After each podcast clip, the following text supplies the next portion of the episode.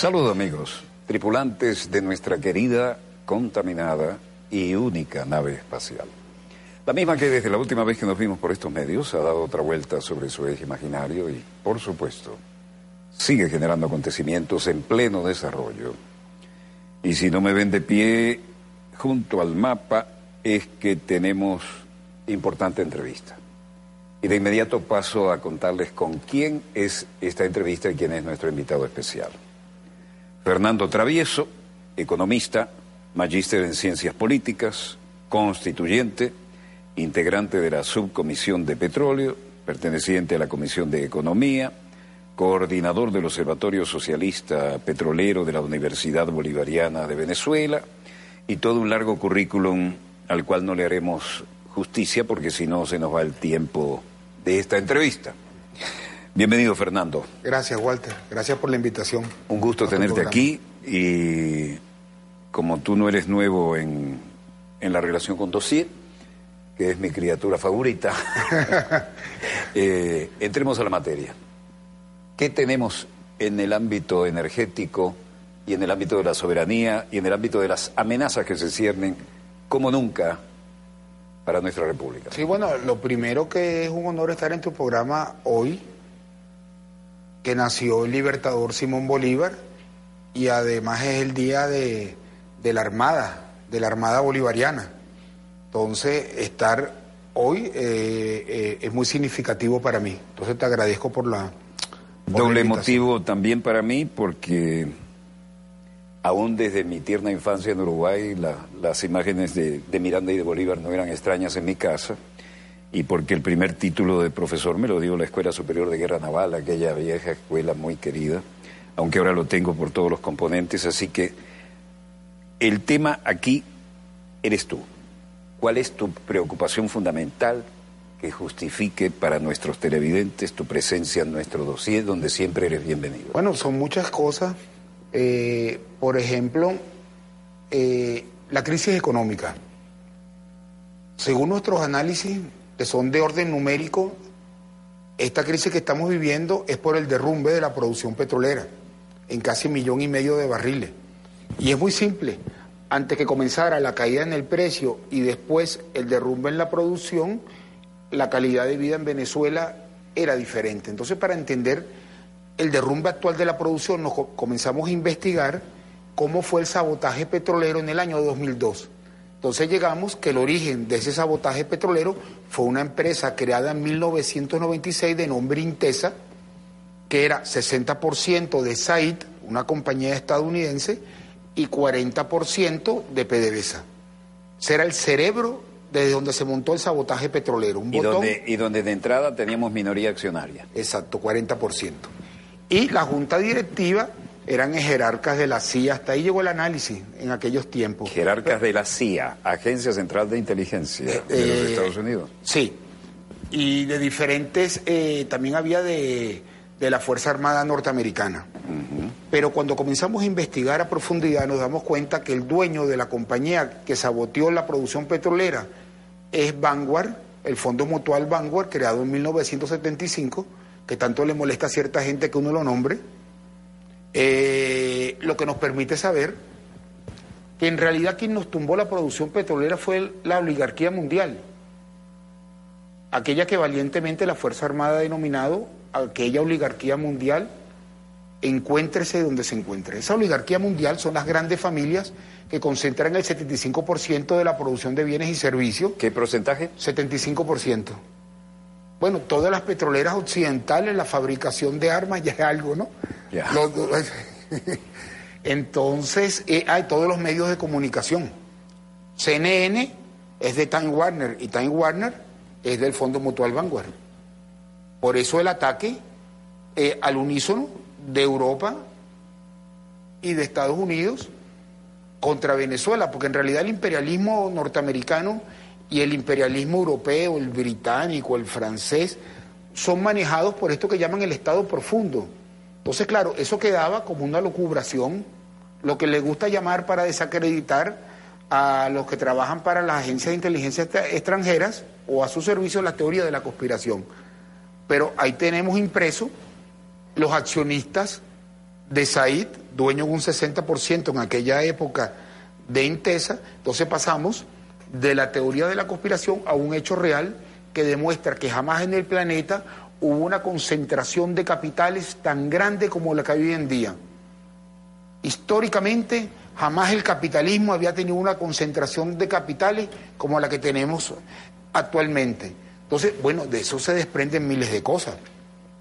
Desde lo que pasa en Colombia, desde los intentos separatistas que van a venir con respecto a la faja petrolífera del Orinoco, Hugo Chávez Frías, y a la zona aurífera en segunda medida, hasta la revitalización de la teoría marxista, cuyo elemento fundamental era la predicción que dado el comportamiento del capitalismo, se iba a dar una concentración de capitales que iba a llevar el, al mundo a la pauperización del trabajo.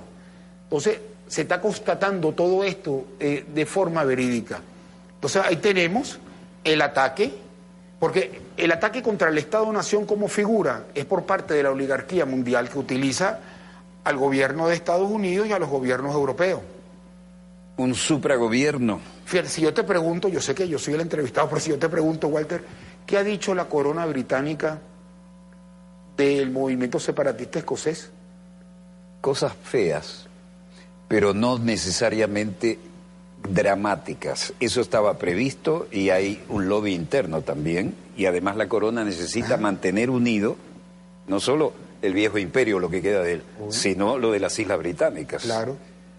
Y la corona los Windsor, que ese es el nombre que tienen desde 1917, antes era un nombre alemán cuando la reina Victoria se casó con un conde que venía de, uno de estos estados alemanes, eh, es el epicentro del grupo Vanguard, o sea, es el que Los genes se, retorcieron cuando en la Segunda Guerra tuvieron, en la Primera y en la Segunda Guerra se cayeron a cañonazos, pero la, familia estaba unida por los genes, los alemanes y, los ingleses. Claro, la corona, fíjate que había un enfrentamiento entre la corona y Churchill, porque la corona tenía una afinidad mucho mayor con los alemanes que la que tenía Churchill. Así es. Entonces, eh, pero actualmente, desde 1975, todas esas grandes fortunas, Rockefeller, Rothschild, Lazar, Wardorf, Goldman y Lehman, o sea, los que dominan los cuatro bancos, la parte privada de la Reserva Federal, lo que emiten los dólares. Me faltó esa partecita nada más. Bueno, ¿quién, Sí, antes cruzaban el Canal de la Mancha, ahora cruzaron el Atlántico y están con la Reserva Federal en su control. Claro. ¿Y quién coordina? ¿Quién coordina? Es la familia real británica. ¿Y cómo coordina?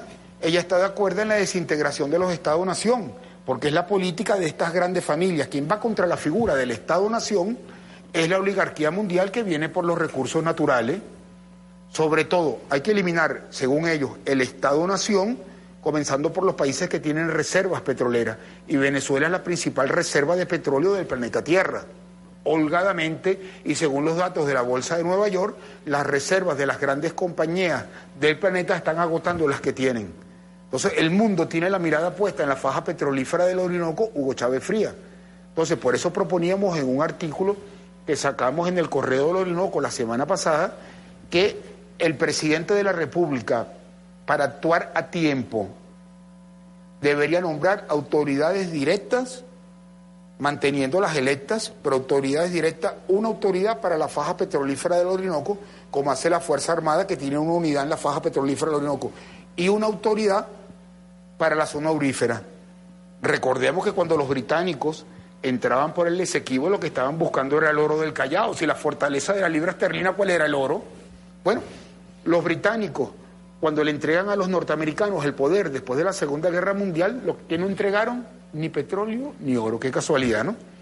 Entonces, después de la Guerra Federal, ese desastroso gobierno de Juan Crisóstomo Falcón comenzó con una federación malentendida y un separatismo, y cuando llega, claro, luego primero viene eh, el golpe que dan los monagas, que termina Ruperto Monaga, y después el golpe que da Guzmán Blanco. Lo que hace Guzmán Blanco es que la zona de las minas del Callao pasan a ser administradas directamente por Caracas y le da a sus amigos franceses la administración.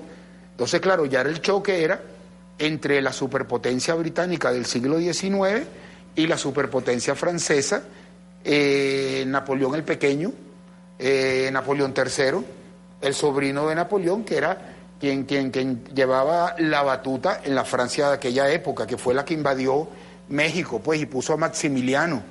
Entonces, Guzmán Blanco ya previó eso. Guzmán Blanco, con todas las críticas que uno pueda tener, tenía la visión del Estado-Nación.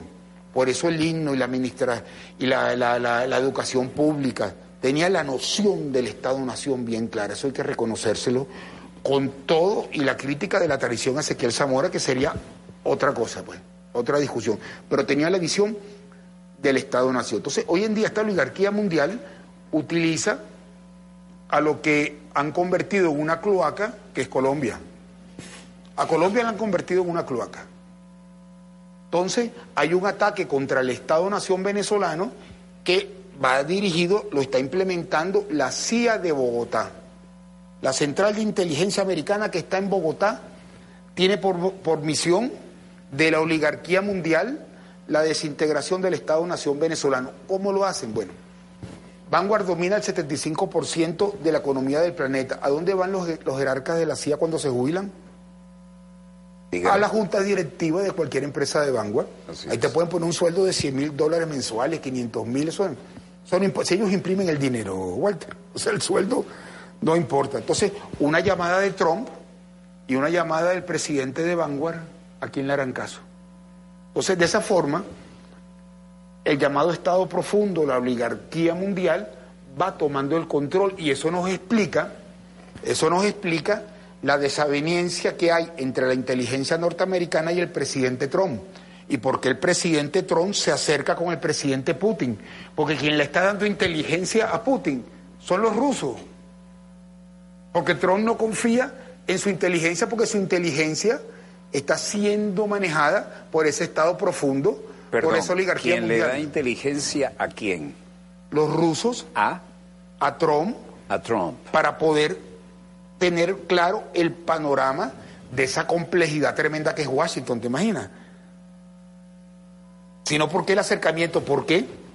Cuando Trump eh, anuncia que invita a Putin, está el jefe de inteligencia norteamericano y la entrevistadora, yo lo vi en tu programa, creo, y, la entrevistadora le dice, eh, eh, ¿qué piensa usted de que el presidente Trump acaba de invitar al presidente Putin? ¿Qué qué? Y se reía, ¿no? No se los comentó.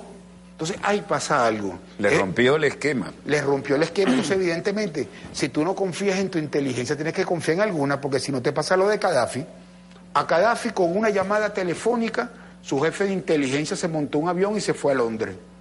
Entonces dejaron a Gaddafi ciego y sordo y lo habían eh, convencido de que quitara las baterías antiaéreas y lo bombardearon y que pusiera los dólares en la banca europea como, un de, como una muestra de confianza y lo robaron, bueno, al, pueblo de Libia todas sus reservas internacionales y como decía el presidente Chávez, ¿dónde están esas reservas? nadie ha dicho nada. Entonces, esa oligarquía mundial es la que nos viene encima. entonces, yo, te, pues, yo mismo me pudiera preguntar, bueno, demuéstramelo, ahí está. Los dueños de Said es Vanguard y los otros fondos que están ahí son de Vanguard. Entonces, ¿quién paralizó la producción petrolera? Entonces, ¿a quién tenemos que enfrentar en PDVSA? ¿Quién está atacando a nuestros trabajadores en PDVSA? ¿Quién está montando movimientos separatistas en Venezuela? Eso es gravísimo. Claro. ¿Puedes elaborarlo? Por eso lo estamos hablando, es que es lógico. Donde, donde hay petróleo, ellos montan un movimiento separatista. O sea, la pregunta sería, ¿dónde ha habido petróleo? que no han montado un movimiento separatista. ¿Mm? Entonces, la faja petrolífera del Orinoco, ya solamente cuando tú pones a cualquier representante de un estado a modo, de un estado a modo particular a hablar de que mi estado tiene más reservas que Kuwait, ya tú ves que ahí hay una orientación que es muy negativa. Es decir, me explico. El objetivo de esta oligarquía mundial porque sus empresas se están quedando sin reservas en la faja petrolífera del Orinoco. Y el mecanismo es la desintegración del Estado-Nación. Un Estado-Nación, primero el Estado-Nación nace con la paz de Westfalia, cuando el apoyo de Francia y Suecia a los principados alemanes para que enfrentaran al emperador del Sacro Imperio Romano Germánico, el acuerdo al que llegaron es que los principados podían tener política exterior propia eso, ahí, nace la autodeterminación y nace la figura del Estado-Nación que tú como experto en el área internacional eh, hoy rige el mundo porque las Naciones Unidas está compuesta por Estado-Nación. A pesar de los intentos de la oligarquía mundial de meter ONG con el mismo peso que los Estado-Nación. Entonces, el Estado-Nación es población, territorio y Estado. ¿Cómo tú haces para acabar con, con el Estado-Nación? La población la llevas a guerra civil. Ya los derrotamos porque acabamos con los partidos de laboratorio creados por las petroleras. Primero Justicia y Voluntad Popular, que son partidos de laboratorio sin ideología. Con generosísimos cheques. De PDVSA. De PDVSA. Que a su vez era la meritocracia. Y la meritocracia petrolera nace por un acuerdo entre Carlos Andrés Pérez y las petroleras para que antes que se cumpliera la ley de Medina Angarita en 1983 que estipulaba que todos esos activos regresaban gratis al Estado venezolano, él nacionalizara, pagara, pagara miles de millones de dólares y pusiera a los gerentes de las transnacionales a dirigir PDVSA y iniciaban el proceso de privatización cuya cúspide ya era la apertura petrolera. Todo un plan es petróleo. En petróleo todo está calculado. Lo único que no calcularon ellos fue al comandante supremo Hugo Chávez Fría. Esa fue la variable que cambió todo y no la vieron venir. Si no, no estuviera yo aquí hablando. Yo estoy aquí hablando gracias a Hugo Chávez Fría. Amén. Y yo aprendí petróleo gracias a la independencia que le dio Hugo Chávez Frías a este país. Y que la además, mantenido. Además, PDVSA era una república aparte. Entrar a los pisos superiores de PDVSA era ir al Santa Santorum, ¿no? Pero yo no diría que era y una cualquiera república que no aparte. entraba, cualquiera que desafinaba era objeto de. Yo diría, Walter, que era parte del Estado-Nación norteamericano.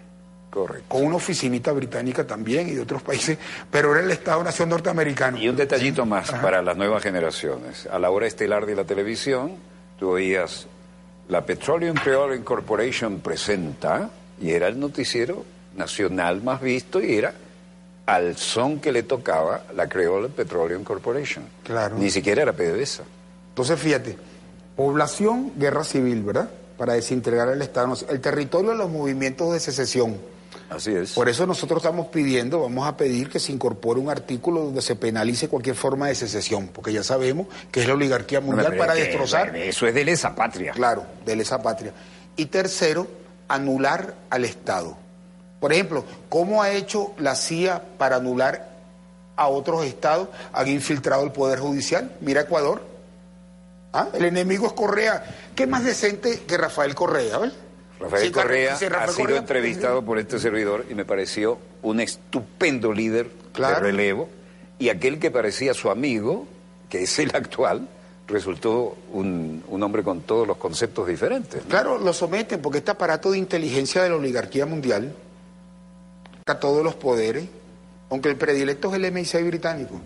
El MI6 es equivalente a la CIA en el Reino Unido, para que las nuevas generaciones lo entiendan, ¿no? Claro el que MI6. El, el MI6 se crea en 1908, 1909. Hay uno interior y otro exterior. El MI5 El MI5 es el como interior. el FBI en los Estados Unidos Correcto. y el MI6 como la CIA.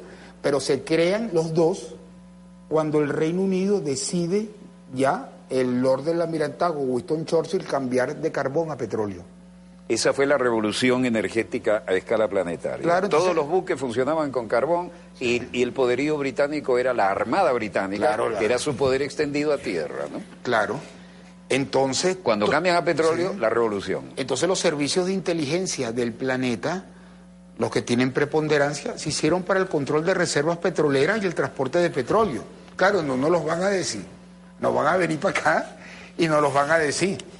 Entonces Venezuela está en una situación, por eso yo creo que el pueblo venezolano tiene que saber el esfuerzo que hace el presidente Maduro, porque el presidente Maduro está enfrentando su oligarquía mundial.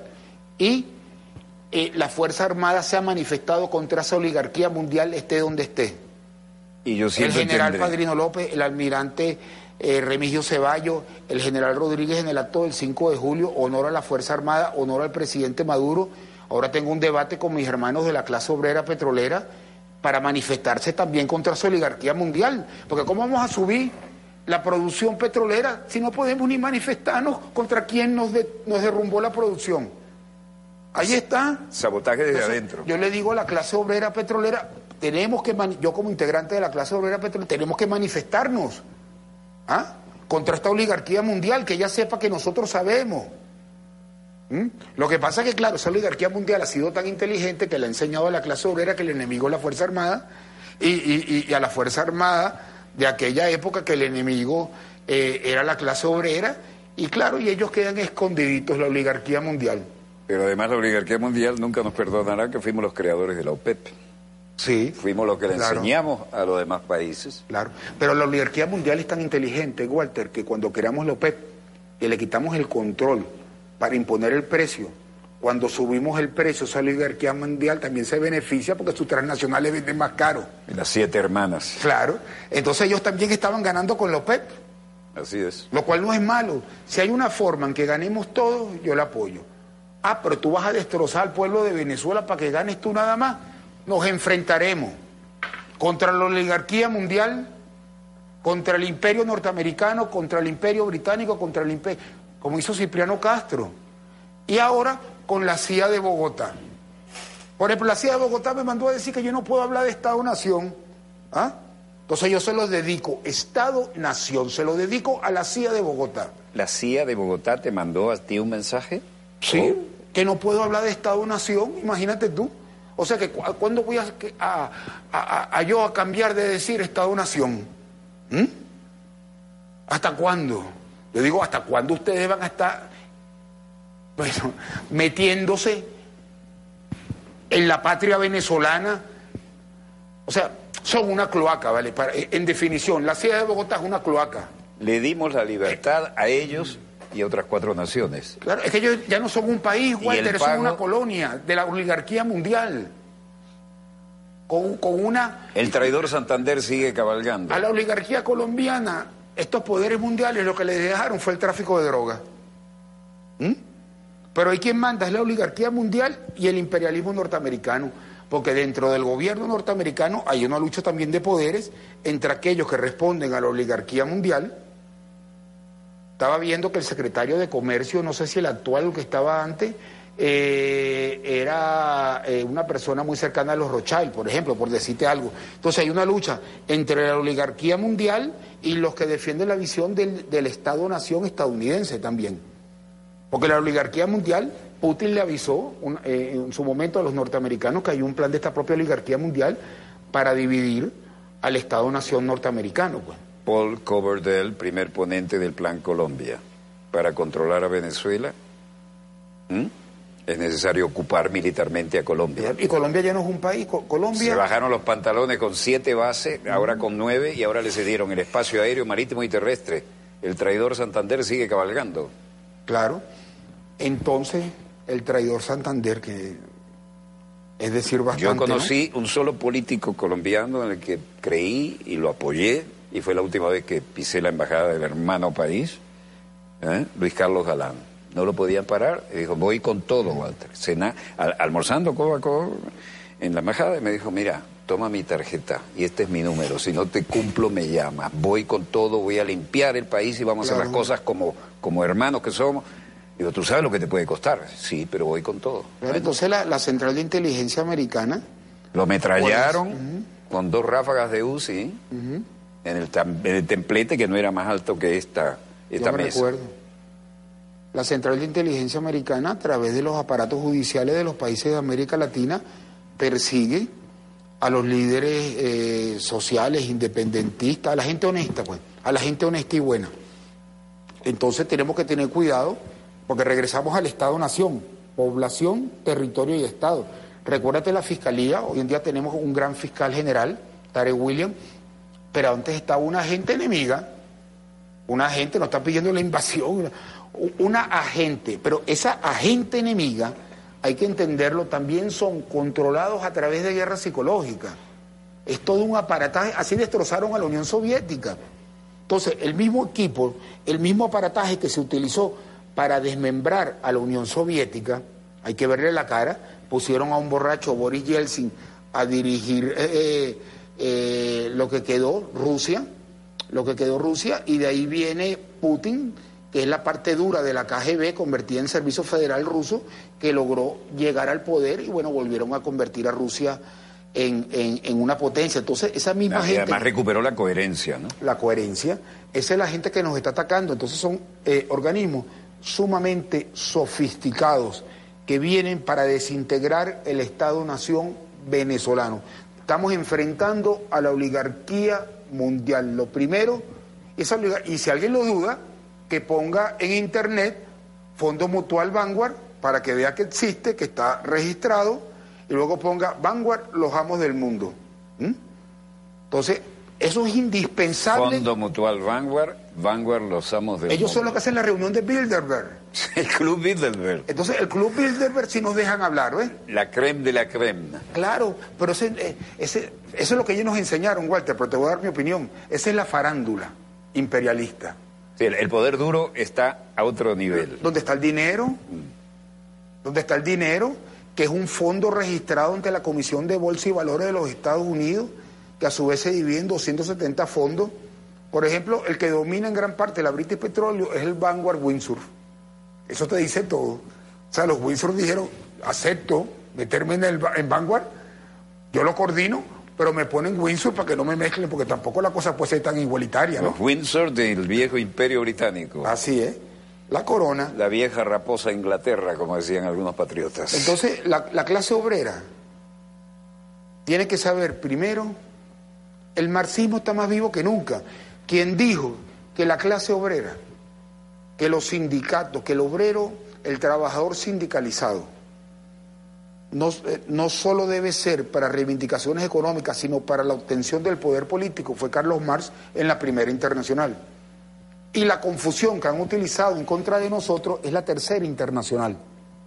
Esa tercera internacional, estamos en la cuarta todavía, esa tercera internacional, si no me equivoco, es de 1921 y es cuando la socialdemocracia se separa del sector comunista porque vota a favor de los créditos para rearmar, válgame la redundancia, las Fuerzas Armadas de los diferentes Estados-nación, lo que nos llevaría después a una guerra mundial. Porque fue el interreño entre la Primera y la Segunda Guerra. Claro. Entonces... El 1914 y 18 la primera, y luego... Claro.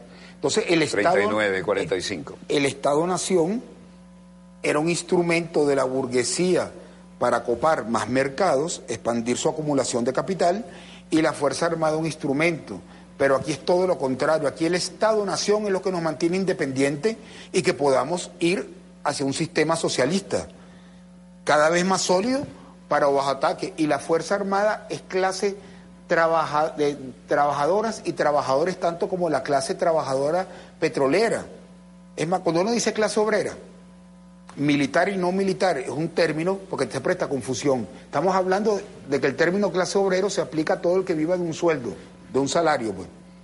Entonces la Fuerza Armada es clase obrera tanto como la clase obrera petrolera. Entonces, ¿cómo puede haber desde el punto de vista? Porque el enemigo, inteligencia enemiga, es sumamente astuta, inteligente, conoce la historia y combatieron durante la Guerra Fría el comunismo. Entonces utilizan esos instrumentos, los afinan y les enseñan a los trabajadores que el enemigo es la Fuerza Armada, porque eso viene de un concepto de la Tercera Internacional que está completamente caduco con respecto a la realidad, la realidad venezolana. Entonces, bueno, y en realidad quien, quien, quien, me estuvo explicando bastante bien y domina esto y ha hecho un gran esfuerzo es el profesor Jesús Martínez, pues. Eso le corresponde a él el mérito. Yo lo que he hecho es investigar un poco en función de, de, repito, del esfuerzo que él ha hecho en este sentido. Es una persona que, que que tiene un gran mérito. Los dos, Jesús Martínez y Sotorroja, ¿vale? Sí, señor. Hicieron la ley del trabajo.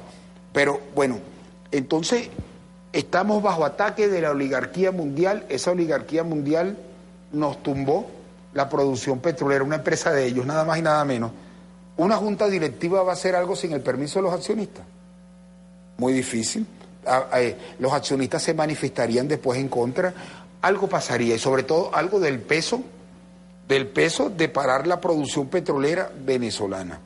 Entonces, nos estamos enfrentando a esa oligarquía mundial que ha convertido a Colombia en una cloaca y que como no se sienten cómodos, porque el presidente Maduro tuvo la dignidad, la dignidad de expulsar al jefe de la sección política de la Embajada Norteamericana, que es, el, es decir, el jefe de la CIA, pues lo que les queda es la Central de Inteligencia Americana en Bogotá. El jefe de Colombia, de, la oligarquía y del DAS, que es como el SEBIN aquí, pues. Claro, Lo que pasa es que es un insulto comparar un organismo patriota y nacionalista como el SEBI Y bolivariano. con, con- con esa cloaca que es el DAS, que lo que sabe es apoyar, junto con la CIA de Bogotá, la muerte de líderes sociales en Colombia, que desde el año 2016 van 320, pues. O sea, eso sí lo saben hacer. ¿Ah? Bueno, un ejemplo aquí hemos puesto alguna vez, ¿no? El doctor Barito, ¿m? Álvaro Uribe Vélez, con lema. Primer cargo que le dan, el segundo de, de la Dirección de Aviación Civil, primera resolución, autorizar como 40, 42 pistas privadas de aviación para el transporte de, la- de la- de los amiguitos que en sus aviones llevaban la droga también, ¿no? No Claro, digo que la- todos, pero... La división del trabajo, pues. Lo que le toca, lo que le toca a la oligarquía colombiana es el tráfico de drogas. Tanto los viejos ricos como los nuevos ricos viven del tráfico de drogas y de esa forma el virrey de Colombia, que es el jefe de la CIA en Bogotá, los tiene bajo control porque todos tienen un expediente abierto y entonces le dan la orden de tratar de, de- entrar en- dentro del Estado venezolano para buscar la desintegración del Estado-nación. No, y otro detalle, ahora a las Fuerzas Armadas de Colombia la tratan de otra manera, ¿no? Eh, barrieron debajo de la alfombra unas cuantas cosas y ahora a la Fuerza Aérea la invitan a Red Flag. Red Flag es la gran maniobra aérea de los Estados Unidos con el realismo total después de eso es la guerra aérea, ¿no? Y nosotros estábamos cansados de ir a Red Flag.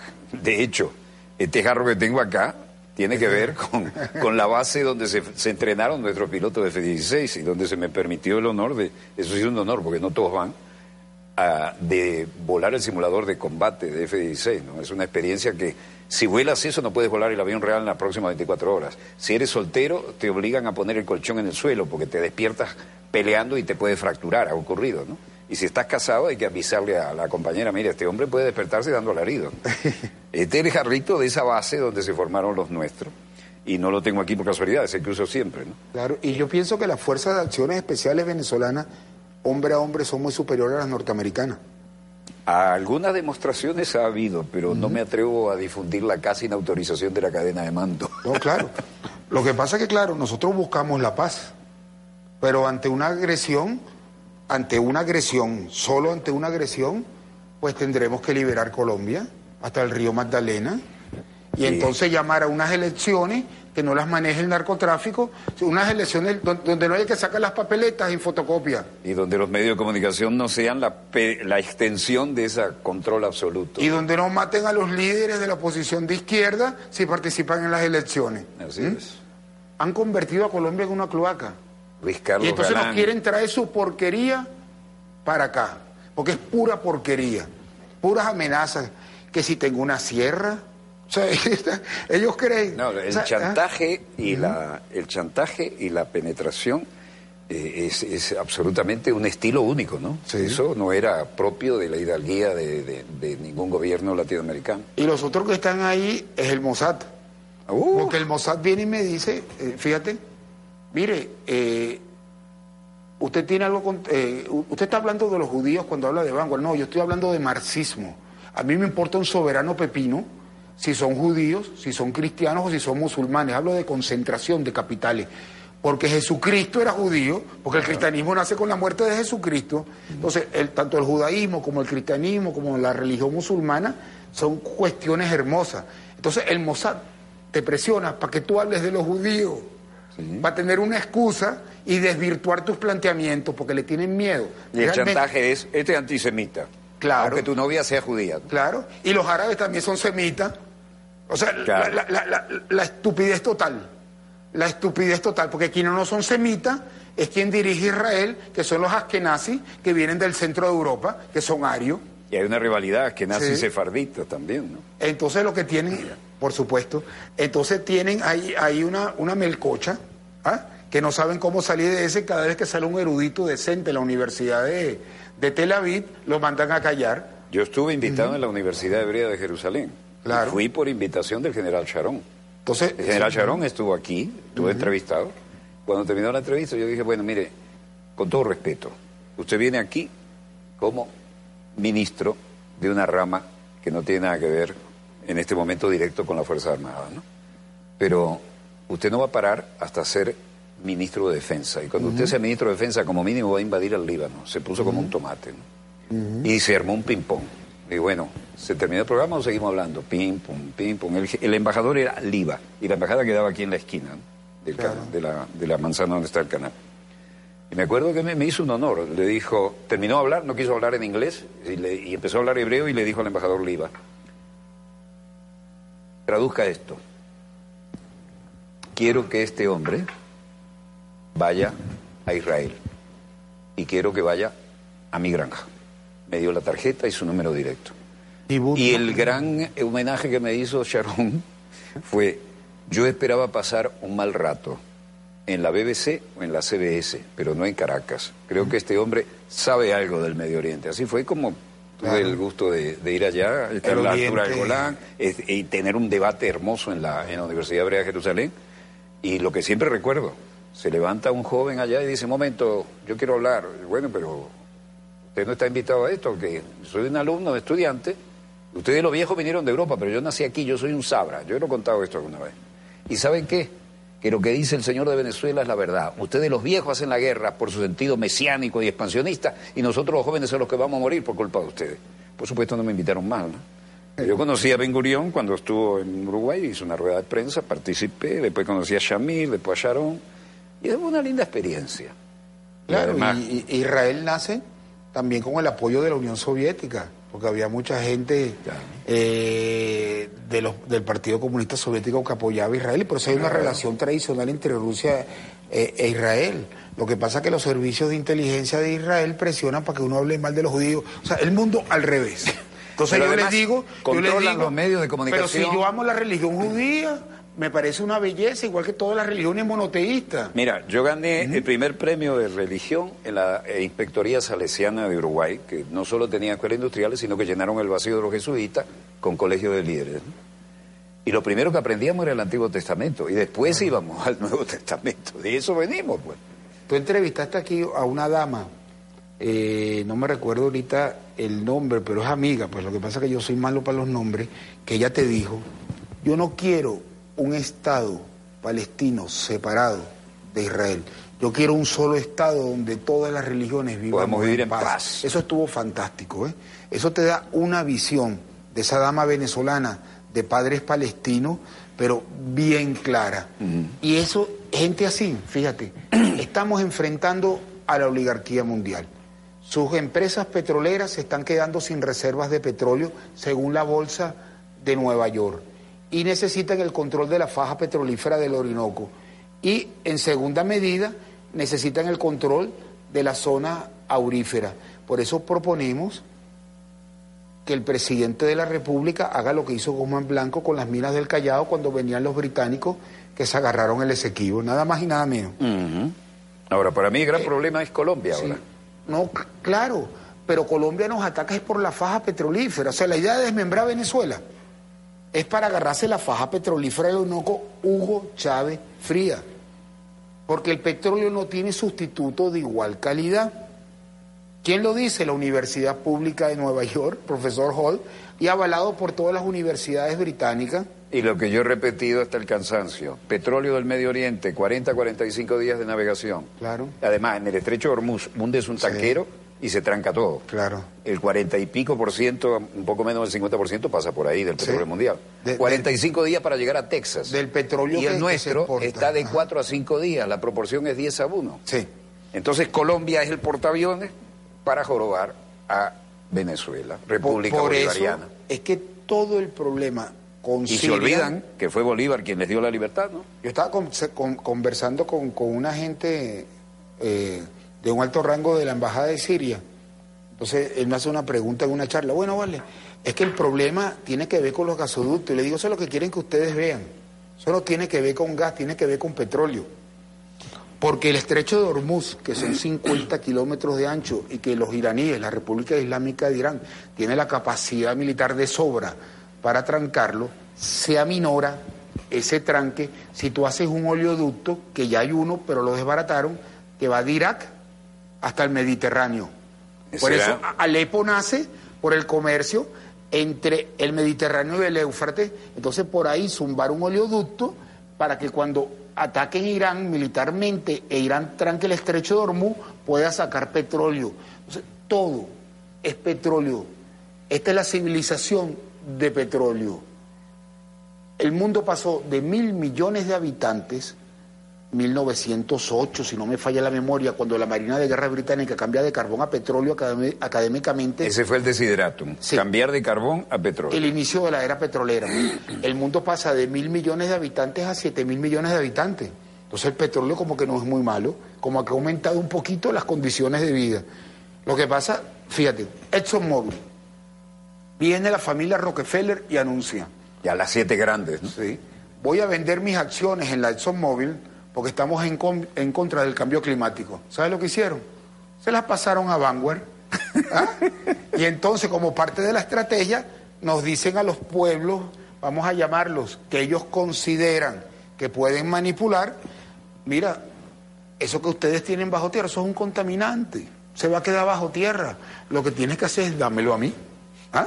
Y yo me encargo de ese contaminante, porque se están quedando sin reserva.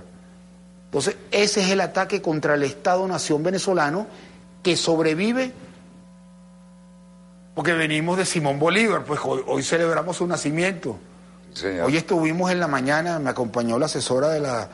Eh, me, acompañó un equipo de, la constituyente a visitar la, mm, la tumba, vamos a decir, el mausoleo de Simón Bolívar. La doctrina bolivariana es algo hermoso, es la fortaleza, es lo que nos da identidad. Somos bolivarianos. Y es de una coherencia perfecta. Es de una coherencia perfecta. Y en mi opinión, las luchas, el socialismo, pues. El cristianismo científico, que yo lo llamo marxismo, pues, ya sabiendo que tú me vas a decir yo soy cristiano porque ya hemos hablado, el cristianismo científico, que es el marxismo, un socialismo real no estoy hablando del modelo soviético. Algunos, algunos irónicos en la época brava de los debates decían, ah. el marxismo es una página arrancada del cristianismo, pero un poco mal leída. pero por ahí venían debates académicos de altísimo nivel, ¿no? Y, en ese sentido no hay, es indudable. Nosotros no tenemos por qué diferenciarnos como seres humanos por, por la creencia, por la, la fidelidad a determinada fe religiosa o, o etnia, pero la realidad es que en este momento lo que se debate en el Medio Oriente, desde mi punto de vista, es un cambio del mapa geopolítico del Medio Oriente. Claro. Y eso lleva a muchas ambiciones, ¿no? Y eso puede causar que se descuadren los controles. Ah, hemos llegado, como decía Linus Pauling, a la paz por el terror. Así es. ¿Eh? Porque con el armamento que hay ahora es la destrucción mutua asegurada. Y China dijo ayer que va, a incrementar su arsenal nuclear, dijo China. ¿Perdón? Que, China, eh, uno de estos eh, canales estatales chinos, sí. Eh, anunció que están estudiando seriamente, dada la conflictividad con los Estados Unidos, en aumentar su, arsenal nuclear. Porque según los estudios que han, han, hecho, lo único que respeta a Estados Unidos es un arsenal nuclear. Lo único que nos mantiene en paz es que la destrucción mutua está asegurada, la teoría de los Pablo. Entonces, la paz por el terror Hemos llegado a la paz por el terror. Pero los conflictos de relativa baja intensidad, ahí van a morir los del tercer mundo y los que no son hijos y entenados por los intereses de los grandes centros geopolíticos. Claro, y un ataque contra Venezuela, nosotros tenemos un arma nuclear, que es que vamos a hacer defensa militar de donde están las instalaciones petroleras. No, no se las vamos a entregar como hicieron en Irak con una llave. Entonces, alguien podrá pensar, fíjate, Mira, yo conocí al coronel Gaddafi, Conocí a Saddam Hussein, los vi cómo gobernaban y aquello funcionaba como un reloj suizo. Un país de clase media, ¿no? No, pero, pero además, eh, eh, ríete. ¿Te acuerdas cómo vivíamos 430? Bueno, de ese nivel para arriba. Claro. El único problema es que bajaban del avión escondiendo las botellas, pero lo demás era de un, de un nivel. Eh, Gaddafi, bueno, a la distancia que estás tú, en una alfombra diferente en el, en el jardín posterior del, del Palacio Rey Idris, estaba él cenando este, sin, sin muebles, ¿no? Sobre las alfombras. En la otra alfombra estaba este servidor y estaba eh, un distinguido diplomático de Cuba. Me dijeron, bueno, como ustedes son de América Latina, vamos a ponerlos juntos ahí. Y este, Ricardo Alarcón de Quesada y su distinguida esposa que en paz descanse. Y, y, yo te decía, y estaba este hombre ahí sin ningún protocolo, con una, como si hubiéramos sido viejos camaradas de, estudio, de, lo que fuera. Y yo, ojo, reivindico lo de camaradas en el sentido cristiano. Camaradas son oficiales compartiendo la cámara. ¿ok? La cámara de oficiales, esos son camaradas. Entonces, tú veías que en ese país atomizado, un país como, como el de Gaddafi, que eran tribus, esto lo he dicho más de una vez y es necesario subrayarlo, tribus del desierto. ¿Cómo manejabas un país donde las tribus son nómadas y viven navegando, guiándose por las estrellas, como si navegaran en el mar? Y él lo manejaba, viejo. Y él fue educado en las principales academias militares de Europa. Y lo recibían y lo trataban con mucho respeto. Ahora, el día que decidieron no podemos con este hombre, se volvió demasiado nacionalista, pero cada representante de tribu que venía a hablar con él, como si fuera un padre, no el presidente, se iba con la solución. Porque se acabó la Guerra Fría y en un momento de debilidad de la Federación de Rusia, aprovecharon, fíjate, 1990, 1991, Operación Tormenta del Desierto, convencieron a Saddam Hussein de que se tirara una parada. Por su apoyo al haber atacado a la República Islámica de Irán, él podía tomar control de Kuwait. Y a la población iraquí la engañaron diciendo que los kuwaitíes perforaban horizontal y se robaban el petróleo de Irak. Entonces, opinión pública y dominio eh, del aparato político lo llevaron a la guerra con Kuwait, eh, después la operación Tormenta del Desierto, la zona de exclusión aérea, las sanciones y después la acción militar del año 2003 y todavía Irak está en guerra civil y va más de un millón de muertos. Era un país que funcionaba como un reloj suizo. Y chiitas al sur, sunitas al centro y kurdos al norte y los kurdos tranquilitos con su propia legislatura, su propio idioma, sus propios medios de comunicación y su propio sistema escolar. Todos tranquilitos y en su lugar. Mira ahora el caos total. Ese es el, gran plan maestro, cambiarle el mapa geopolítico al Medio Oriente. Que viene de 1916, el Tratado Sykes-Picot, uh. cuando el Imperio Otomano, los turcos, ya saben que tanto ingleses como franceses saben que va a perder el Imperio Turco el control de las colonias árabes, por eso nosotros le decimos turco a los árabes. Viene el Reino Unido, Francia y Rusia, hacen un tratado, el ruso se separa porque viene la revolución rusa y denuncia el tratado como imperialista, y vienen los británicos y los franceses y crean Siria, crean Irak, creo que también Jordania debe haber estado ahí, pero lo interesante es que cuando los franceses, el Líbano, cuando los franceses se dan cuenta que la zona petrolera se la agarraron los británicos, fueron a reclamar. ¿Ah? Y eso que suena divertido, Walter. Sí, no, pero no, mira, yo, yo no estoy teorizando. Yo recorrí Irak desde el Golfo hasta la frontera norte. Claro. Y, lo viví esto. Y, con, y, es más, entrevisté a Bunidal, que ir a entrevistar a Bunidal era jugarte la vida y salir de tablero al lado con él a jugarte la vida. El terrorista más buscado del mundo. Y estaba en, después de una película de Hollywood este, lo único que faltó vendarme eh, la cara, mil vueltas por, por la ciudad y de repente un callejón raro y se abre una puerta, bájese aquí, pum, y paso de una casa a la otra y ya, ya había pasado como por tres casas diferentes, uno tiene sentido de orientación, ¿no? Y de repente en una zona alta este, se abre una puerta y allá estaba el coronel, el, el, coronel, el, el abunidal, y tres guardaespaldas aquí que hacían como que tomaban nota porque son colegas, colegas nada, estaban todos armados hasta los dientes. Y todo fumando y tomando té, todavía me acuerdo de esto, y toda la, la mano derecha siempre escondida. Y cuando me dicen, bueno, acérquese para saludarlo, lo que tenía aquí era un taburete y una K-47, el más buscado del mundo, ¿no? Hasta que lo liquidaron. Pero se jugaba así eso. Pero a gran escala, la gran coherencia de los imperios que perdieron aquella colonia pero que buscaban retomar el área de influencia económica o tecnológica, sigue jugando, viejo. No, claro, sí ¿Cómo hicieron para matar, por Dios, cuando le dispararon con un tanque estadounidense al piso 5 de aquel hotel en ah, Bagdad donde estaba la prensa y todo el mundo sabía que era la prensa y nada más que la prensa internacional? Claro.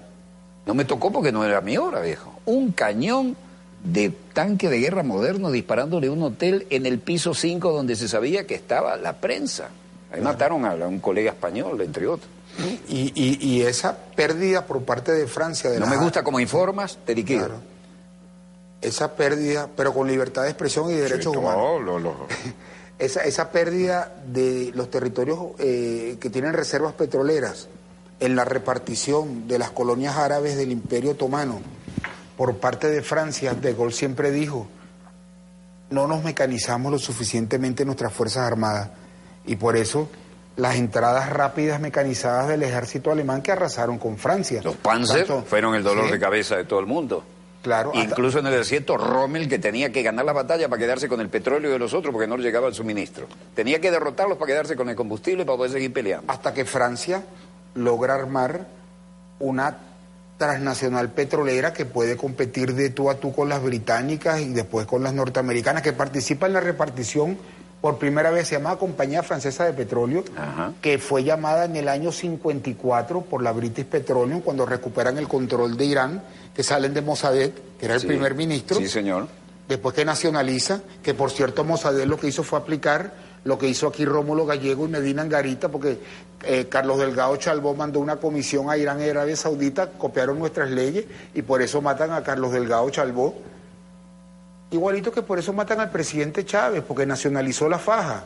Por eso nosotros consideramos y estamos seguros que la digna y plenipotenciaria Asamblea Nacional Constituyente, donde hay gente patriota, gente valiente, vamos a aprobar el artículo 303, donde vamos a colocar la nacionalización del presidente Chávez del año 2007 como parte del artículo 303. Dos cosas. En ese artículo 303, ese es el conflicto mundial, ¿quién controla la faja? Entonces, te repito, como en la Asamblea Nacional Constituyente lo que hay son patriotas, vamos a aprobar ese artículo eh, y, dirigido, imagínate, por, por, por, por, el camarada Diosdado Cabello, que, que, ha puesto una organización bien milimétrica de funcionamiento, aprobar ese artículo 303 para que donde decía excluyendo filiales y empresas diga incluyendo. Por un lado, aquí lo tengo, lo que pasa es que no tengo los lentes para, bueno. No sé si mi dioptría te sirve, puedes hacer un intento. Fíjate, donde, dice excluyendo, ponemos incluyendo. A ver, ahí está. gracias. Fíjate, te lo... gracias, señor eh, coordinador. Gracias. Con tu permiso, vuelta. Adelante. Sí. Fíjate, el artículo 303 dice hoy en día lo siguiente, reza lo siguiente, ¿no? Por razones de soberanía económica, política y de estrategia nacional, el Estado conservará la totalidad de las acciones de petróleos de Venezuela, sociedad anónima, o del ente creado para el manejo de la industria petrolera, exceptuando la de las filiales, asociaciones estratégicas, empresas y cualquier otra que se haya constituido o se constituya como consecuencia del desarrollo de negocios de petróleos de Venezuela. Entonces, pusieron exceptuando que permite la privatización. Entonces nosotros proponemos lo siguiente, por razones de soberanía económica, política y estrategia nacional, el Estado conservará la totalidad de las acciones de petróleos de Venezuela o del ente creado para el manejo de la industria petrolera de la Corporación Venezolana de Minería o del ente creado para el manejo de la actividad minera, de la Corporación Eléctrica de Venezuela o del ente creado para el manejo del sector eléctrico, de la Compañía Anónima Nacional Teléfonos de Venezuela o del ente creado para el manejo de las telecomunicaciones, de la Corporación Venezolana de Guayana o del ente creado para el manejo de las industrias básicas, de la Hidrológica Venezolana o del ente creado para el manejo del sector de agua potable y saneamiento de la petroquímica de Venezuela o del ente creado para el manejo del sector petroquímico, incluyendo la de las filiales, empresas y cualquier otra que se haya constituido o se constituya como consecuencia del desarrollo de negocios de petróleos de Venezuela, de la Corporación Venezolana de Minería, de la Corporación Eléctrica de Venezuela,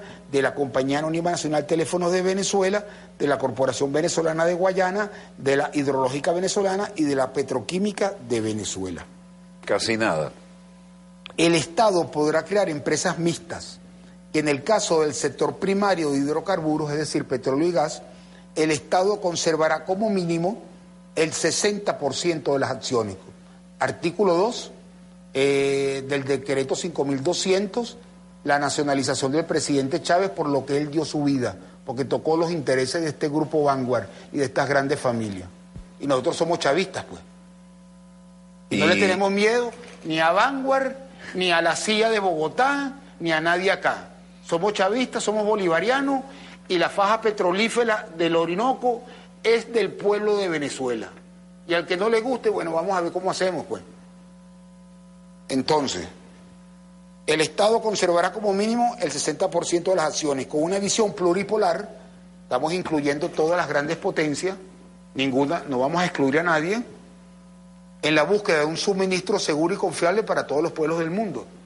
China, Estados Unidos pueden estar seguros que todo el petróleo que necesiten se los vamos a vender. Y en el caso del oro y demás minerales estratégicos, el Estado podrá crear empresas mixtas conservando como mínimo el 55% del capital accionario. Petróleo y oro es del pueblo de Venezuela, no de las grandes transnacionales, pero sí las necesitamos en condiciones de minoría por razones geopolíticas y también que inviertan. Soberanía, profesor. Pero además, mira, yo voy a repetir algo que me llegó... Uh, y con respecto al gas, perdón, Walter. Hoy en día hay transnacionales que tienen el 100% del negocio gasífero, no estamos de acuerdo. El equipo que yo represento pedimos que, como hizo el presidente Chávez en el año 2007, el 60% de las acciones tienen que ser del Estado venezolano, es decir, del pueblo de Venezuela. Estado-nación. Una nación sin Estado no puede ejercer soberanía. Y como el Estado es el que ejerce soberanía, las acciones están en manos del Estado. No debe haber otra. No debe haber otra. Entonces, aquí está para la discusión de los camaradas primero de la Comisión de Economía, que te repito, gente de verdad que ha hecho un gran esfuerzo por sacar esto adelante. Y bueno, y después como, como, como, como, se decía, pero esta propuesta ya la presentamos desde que llegamos a la constituyente, pues.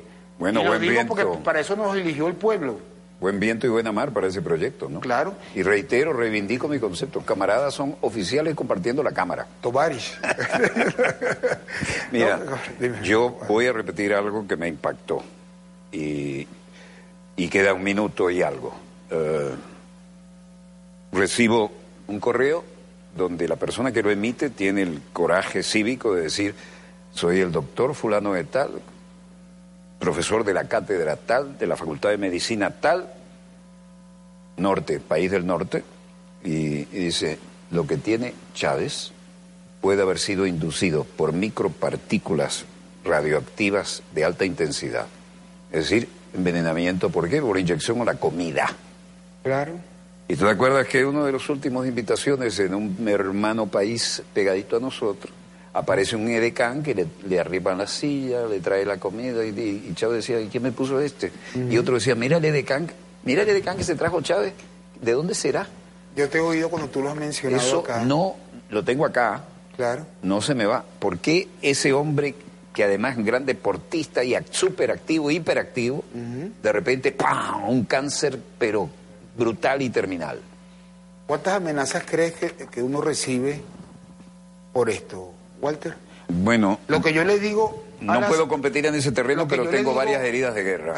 Lo que yo le digo a la CIA y demás agencias de inteligencia es si las petroleras les dio permiso, porque aquí nadie se va a confundir. Lo que pase son las petroleras. Entonces, señores de las petroleras, es decir, Vanguard y juntas directivas, agarren a sus locos, porque lo que están es metiendo la pata porque ni les tenemos miedo y además lo que los van a echar a perder son sus negocios. Porque aquí vamos y se nos va la vida.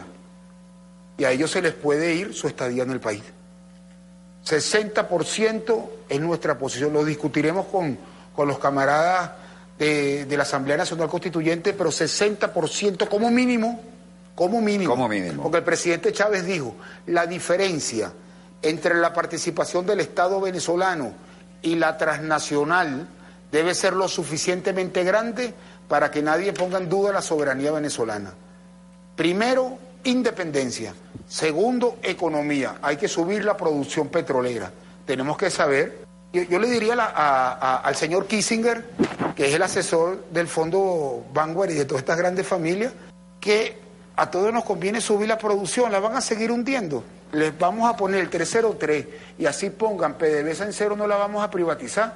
Y el pueblo de Venezuela tiene que saber de manera clara que quien está haciendo un esfuerzo por todos nosotros es el presidente Maduro, que está enfrentando a esta gente.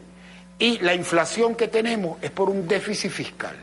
Es decir, el Estado, para mantener la inversión social que beneficia a las grandes mayorías y ante la caída en la producción petrolera ha generado dinero inorgánico, por supuesto, que como no puede ir a bienes y servicios, porque han saboteado las áreas de producción y el Banco Central esteriliza la liquidez, pues recurre al mercado negro, lo que impulsa eh, ese, válgame la redundancia, ese mercado negro más todas las manipulaciones que sabemos. Entonces, es un ataque de esta oligarquía mundial a través del imperialismo norteamericano, el británico y el europeo, para apropiarse de la faja petrolífera. Entonces, pueblo de Venezuela, no se dejen confundir. No se dejen confundir, estamos bajo ataque de esta oligarquía mundial. Entonces, nosotros le proponemos al presidente de la República, primero en la Asamblea Nacional Constituyente, que hay que facultar al presidente, si es que no está facultado ya, para nombrar directamente una autoridad civil que conviva con las electas en la faja petrolífera del Orinoco y otro en la zona aurífera y también en los municipios fronterizos con Colombia. Estamos bajo ataque, hay que fortalecer el Estado-nación. Eh, que nadie se equivoque. es una guerra asimétrica de otro tipo. Y cuando tú estás bajo ataque, Fernando, el centralismo es necesario. Pues. Se nos acabó el tiempo, Fernando Travieso. 30 segundos. El centralismo político es necesario para mantener la unidad del Estado-nación. Entonces, hay que facultar, hay que apoyar y facultar al presidente de la República para mantener la integridad, integridad territorial, la paz social y el funcionamiento del Estado, para que inteligencia extranjera no infiltre, como han hecho en otros países que han infiltrado el aparato judicial y comienzan a perseguir, por ejemplo, menos mal que aquí es diferente, ¿no? Porque si no, ya lo estuvieran amenazando a uno a través del aparato judicial por defender, por estar enfrentando nada más y nada menos, Walter, que la oligarquía mundial y a las transnacionales petroleras. Menos mal que aquí en Venezuela es diferente. amén. Buen viento y buena mar para ese proyecto. Gracias, Fernando Travieso. Y finaliza aquí este dossier un poco intenso y, lleno de, de, recuerdos y de proyecciones a futuro que hay que prestarle mucha atención, porque lo que nos estamos jugando no es poca cosa. Les habló Walter Martínez. Disponga usted de las cámaras, señor director.